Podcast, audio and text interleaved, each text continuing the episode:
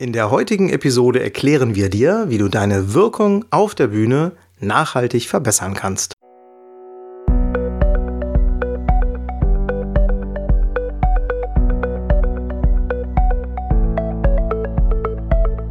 Willst du mehr Erfolg als Zauberkünstler haben? Bessere Shows? Mehr Buchungen? Höhere Gagen? Dann ist der Trickverrat Podcast genau das Richtige für dich. Albin Zinecker und Ingo Brehm von den Zaubertricksern verraten dir hier jede Menge Tipps und Tricks, wie du deine Zauberei erfolgreicher machst. Du findest uns im Internet unter www.trickverrat.de. Hallo und herzlich willkommen zu einer weiteren Folge im Trickverrat Podcast. Hier ist der Albin von den Zaubertricksern bin froh, dass du wieder dabei bist und heute möchte ich ein Thema aufgreifen, zu dem wir bereits vor einiger Zeit einen Newsletter verfasst haben. Und zwar geht es darum, wie du auf der Bühne eine bessere Verbindung zu deinem Publikum aufbauen kannst, wie du eine bessere Verbindung bekommst und jedem Zuschauer im Saal das Gefühl gibst, dass du ihn persönlich ansprichst und ihn bewusst in deine Show mit einbeziehst. Es geht darum, kurz gesagt, wie du mit statt nur zu deinem Publikum sprichst. Vielleicht weißt du, dass sowohl der Ingo als auch ich Doppelberufler sind. Ja, vielleicht kennen wir uns persönlich, haben davon mal erzählt oder du hast es in irgendeinem anderen Zusammenhang mal gehört. Das heißt, neben der Zauberei arbeiten wir beide auch noch in anderen Berufen und dort sind wir beide als Führungskräfte tätig. Und in dieser Rolle halten wir auch sehr oft Vorträge, manchmal vor kleineren, manchmal vor größeren Gruppen. Und wir erleben auch jede Menge Vorträge und Präsentationen im beruflichen Alltag. Und gerade in den letzten Monaten habe ich wieder verstärkt bemerkt und auch darauf geachtet, wie Kollegen selbst Vorträge halten. Hm, da gibt es die gesamte Bandbreite von, von Vorträgen und Präsentationen. Manche sprechen sehr schnell, äh, die halten sich dabei stoisch an ihren vorbereiteten Text. Und ähm, manche sprechen auch, das ist auch sehr interessant, eher mit der Leinwand, die hinter ihnen hängt, als mit dem Publikum, das vor ihnen sitzt. Da gibt es dann dieses Phänomen, ähm, der Präsentator liest laut, das Publikum liest leise. Ja, weil die Vortragenden manchmal wirklich jedes Detail auf den PowerPoint-Folien ablesen. Und was besonders häufig passiert, ist, dass die Vortragenden den Blickkontakt zum Publikum irgendwie meiden. Zumindest wirkt es so. Sie schauen dann über die Menschen im Publikum hinweg oder aber wechseln hektisch den Augenkontakt von einem zum anderen Zuschauer, der im Publikum sitzt. Das wirkt dann so, als würden sie möglichst kurz Blickkontakt nur haben wollen, um irgendwie den möglichen Reaktionen oder eben auch Nicht-Reaktionen im Gesicht eines Zuschauers zu entgehen. So wirkt das zumindest auf mich. Und diese Vorträge, von denen ich da erzähle, die sind nicht wirklich schlecht, die funktionieren, aber es besteht die Gefahr, dass äh, die Zuschauer abgehängt sind. Dass man als Zuschauer abgehängt wird, weil der Vortrag irgendwie belanglos dahin plätschert. Mir fällt das in den letzten Monaten deswegen wieder so massiv auf, weil wir Anfang diesen Jahres nochmal das große Glück hatten, mit unserem langjährigen Freund und Mentor Bob Fitch zu arbeiten. Wir haben übrigens äh, auch ein tolles Interview mit Bob für den Trickfahrrad Podcast geführt. Ich habe es eben nochmal rausgesucht. Das war Episode 26. Hör dir das unbedingt nochmal an. Bob hat uns damals in dem Workshop, den wir mit ihm äh, gemeinsam hatten, einige unglaublich wertvolle Tipps gegeben. Und einen dieser Tipps, auf den möchte ich heute in dieser Folge eingehen. Das ist ein sehr simpler Trick, den man zwar üben muss, den aber jeder garantiert erlernen kann. Wir haben in den vergangenen Jahren bei Auftritten häufig den Fehler gemacht, dass wir unseren Blick, wenn wir auf der Bühne gestanden haben, schweifen lassen, weil wir geglaubt haben, dass wir so jedem Zuschauer im Publikum das Gefühl geben, dass wir ihn ansehen.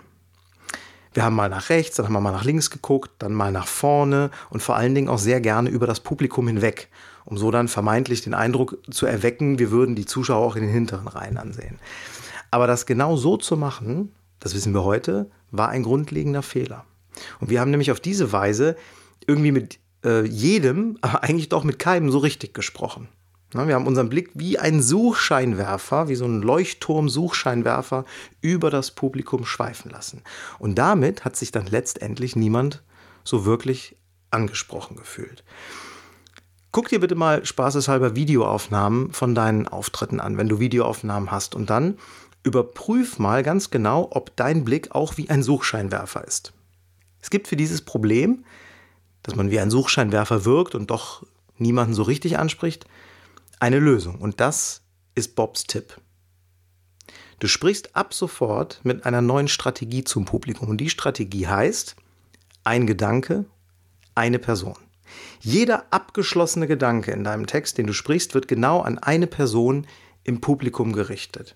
Und bei dieser einen Person bleibt dann auch dein Blickkontakt, während du mit ihr sprichst. Ich versuche das mal an einem Beispiel klar zu machen. Das ist plastischer als diese äh, theoretische Erklärung. Ich spreche jetzt gleich mal einen Text, habe ich mir hier auch aufgeschrieben. Und Du stellst dir vor, dass ich dabei meinen Blick schweifen lasse und versuche, möglichst alle Zuschauer dabei anzusehen, während ich den Text spreche. Stell dir das einfach vor. So, los geht's. Guten Tag, liebe Gäste. Mein Name ist Albin Zinecker und ich bin Zauberkünstler. Das bedeutet, ich werde Sie heute nach Strich und Faden täuschen. Zuerst aber möchte ich Sie alle bitten, an den Namen einer beliebigen Spielkarte zu denken. Stellen Sie sich bitte ein Pokerspiel vor. 52 Karten Kreuz, Herz, Pik und Karo. Und nun treffen Sie Ihre Wahl. So, dieser Text besteht im Grunde, wenn man ihn mal analysiert, aus drei wesentlichen Gedanken, die da drin vorkommen. Erstens die Vorstellung, ich stelle mich vor. Zweitens die Ankündigung, dass alle gleich, also alle im Publikum gleich, an eine Karte denken sollen. Und drittens die konkrete Aufforderung, eine Karte zu wählen. Und wenn du diese drei Hauptgedanken jetzt beim Sprechen, während du den Text vorträgst, jeweils an, an, einen anderen Zuschauer richtest, also deinen Blickkontakt auch jeweils bewusst wechselst, dann entsteht eine völlig andere Wirkung.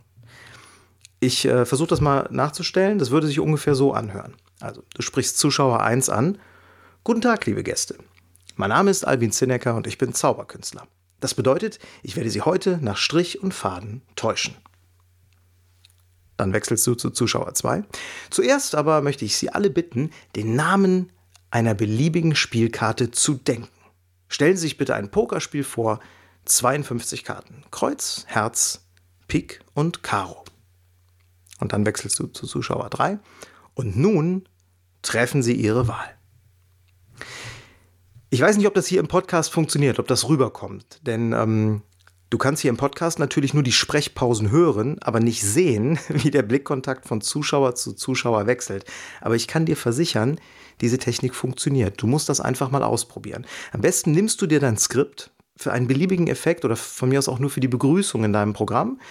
Du nimmst deinen Sprechtext und dann markierst du die Stellen, an denen ein Gedanke grob ein Hauptgedanke abgeschlossen ist. Und dann versuchst du genau an diesen Stellen, die du markiert hast, eine Sprechpause zu machen. Am besten ist, wenn du dort irgendwie bewusst einatmest, dann hast du automatisch eine Sprechpause. Und genau in diesem Moment wechselst du dann den Blick zu einem anderen Zuschauer. Ein Gedanke, eine Person. Das ist die Idee.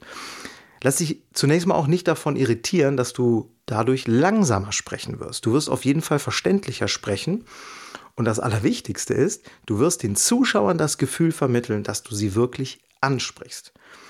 Interessanterweise empfinden manche Zuschauer das sogar so, die du gar nicht angesprochen hast, dass du trotzdem Blickkontakt zu ihnen hattest. Ja, das ist verrückt, aber so wirkt diese Technik, wenn du sie einsetzt. Deine Präsenz insgesamt ist einfach besser.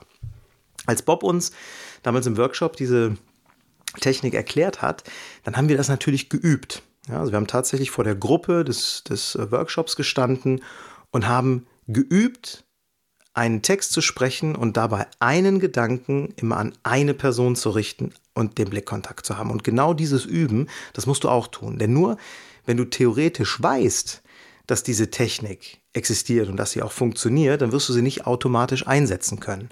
Also ist es wie so oft bei diesen äh, Übungen, bei diesen Techniken und Tipps, die wir hier einsetzen und die, die wir weitergeben, du musst sie machen. Ja? Nur sie zu hören, dir das Ganze hier anzuhören, das bringt nichts, du musst es umsetzen. Jetzt kann es natürlich sein, dass du auf der Bühne stehst im Theater und dass du aufgrund der Beleuchtung kaum mehr Menschen erkennen kannst, als die, die in der ersten Reihe sitzen. Und wenn du jetzt diese ein Gedanke, eine Person Strategie nur auf die erste Reihe anwendest, dann funktioniert das Ganze leider nicht. Was kannst du tun? Auch dafür gibt es einen simplen Trick. Bevor du auf die Bühne gehst und durch irgendwelche tief hängenden Scheinwerfer dann geblendet bist, also in der Live-Situation, schau dir den Saal an. Am besten sogar, wenn du ähm, ohne Bühnenbeleuchtung von der Bühne aus in den Saal schauen kannst, zum Beispiel bei den Durchlaufproben äh, vor der eigentlichen Show. Und dann such dir im Saal zwei oder vielleicht drei markante Punkte. die es dort gibt. Zum Beispiel die Ausgänge. Es sind ja oft mehrere Ausgänge in einem Theatersaal. Oder auch, äh, wenn du in, nicht in einem Theater auftrittst, sondern in einem Restaurant beispielsweise, auch da gibt es mehrere markante Punkte. Wobei das Problem, dass du von äh, Scheinwerfern geblendet wird, hast, hast du ja tendenziell eher in einer Theatersituation. Deswegen gilt äh, dieser Tipp auch da am ehesten.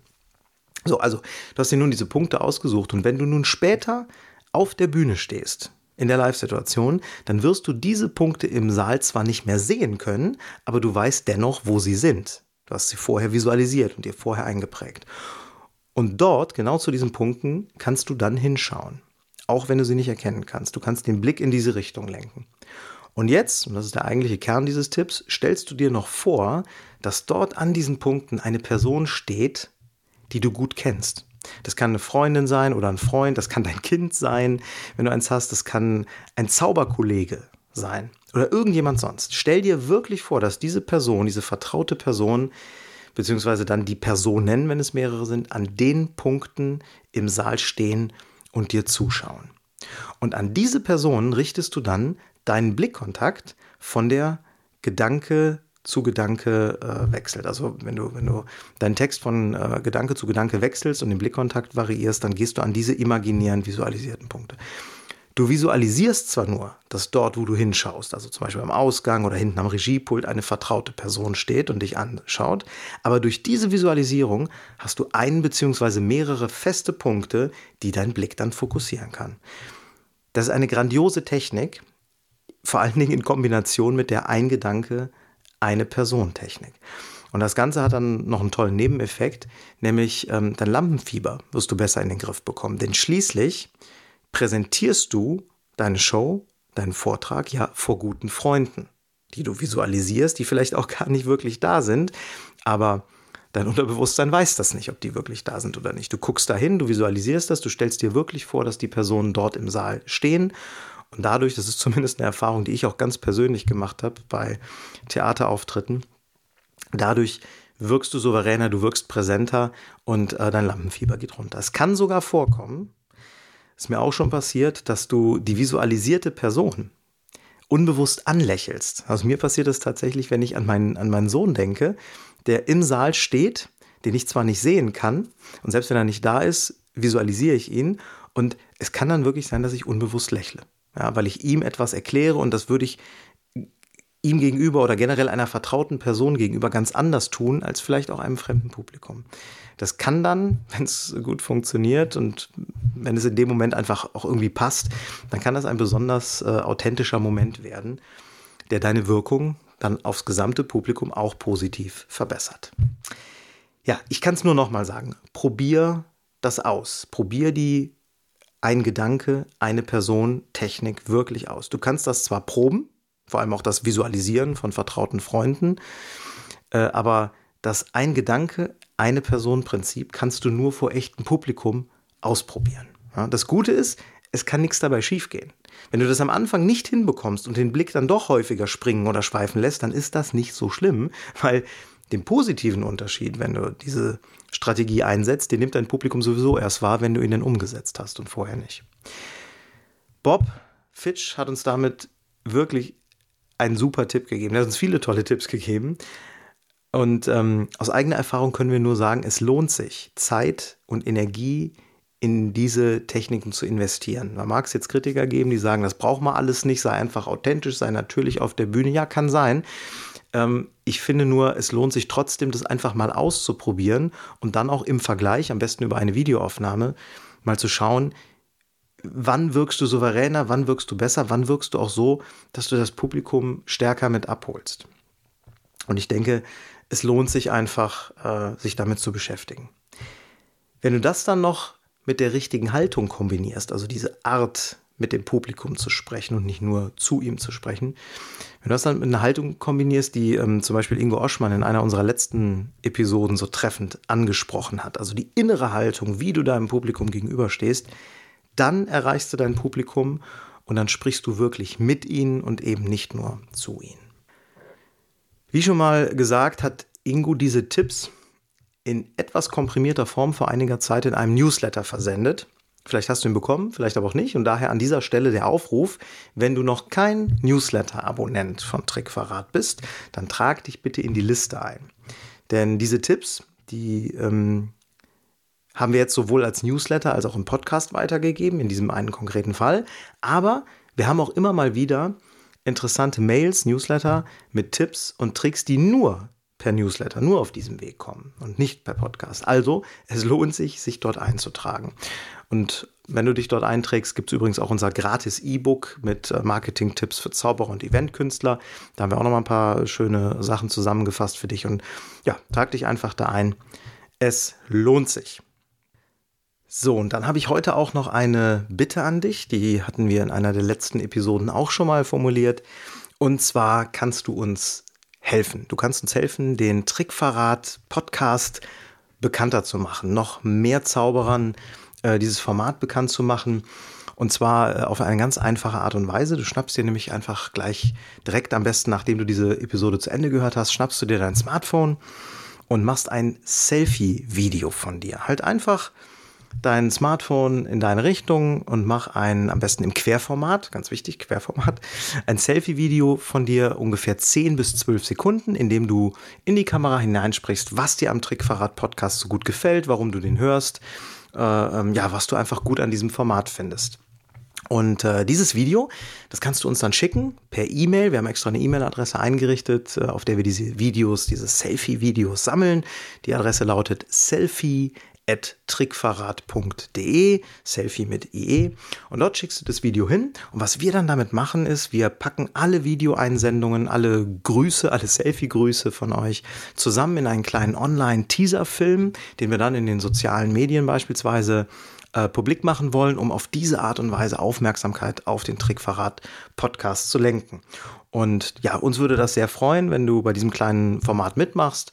Das hat dann so ein bisschen den Empfehlungscharakter auch, wenn nicht wir vor der Kamera stehen und sagen, abonniert, abonniert, abonniert den Trickfahrrad-Podcast, sondern wenn ihr das macht, ihr die Hörer, ähm, die das Ganze hören. Also, da kannst du uns äh, helfen mit einem einfachen kleinen Video. Übrigens, schön wäre, wenn du das in einer, ähm, ja, in einer ungewöhnlichen Umgebung machst, vielleicht, ähm, keine Ahnung, wenn, wenn du einen Live-Auftritt hast, dass du dann äh, dich selbst filmst und im Hintergrund ist das Publikum, ähm, während du diesen kurzen äh, Podcast-Gruß äh, sendest oder in, in, einem Zaubertheater oder irgendwo auf einer Reise oder wo auch immer du bist, weil dadurch entsteht natürlich eine schöne Vielfalt von Selfie-Videos und ähm, es sind nicht so eintönige Grüße und da wir nun mal alle äh, kreativ sind, äh, setze ich da voll auf dich dass du ähm, ein, ein cooles Selfie-Video baust. Also, kurzum, das würde uns sehr freuen. selfie.trickverrat.de für einen kleinen Teaserfilm. Ja, das war es dann jetzt auch von mir für heute. Ich wünsche dir viel Spaß beim Ausprobieren von Ein Gedanke, eine Person und sag bis zum nächsten Mal. Ciao. Und schon sind wir wieder am Ende der heutigen Folge angekommen und wir hoffen sehr, dass es dir gefallen hat. Wir als Künstler freuen uns natürlich besonders über deinen Applaus. Aber da wir deinen Applaus hier auf dem Podcast leider nicht hören können, kannst du uns applaudieren, indem du uns eine 5-Sterne-Bewertung bei iTunes gibst. So hilfst du, diesen Podcast noch vielen weiteren Zauberern zugänglich zu machen. Das klappt nur mit einer 5-Sterne-Bewertung so richtig gut. Vielleicht möchtest du uns ja sogar eine Standing Ovation geben. Dann wäre es klasse, wenn du eine Rezension schreibst oder auf unserem Blog oder unserer Facebook-Seite einen Kommentar hinterlässt. Welche Themen interessieren dich? Worüber sollen wir sprechen? Teil uns einfach deine Wünsche mit und mach den Trickverrat-Podcast zu deiner persönlichen Erfolgstrickkiste. Besuch uns im Internet unter www.trickverrat.de. Bis zum nächsten Mal, deine Zaubertrickser.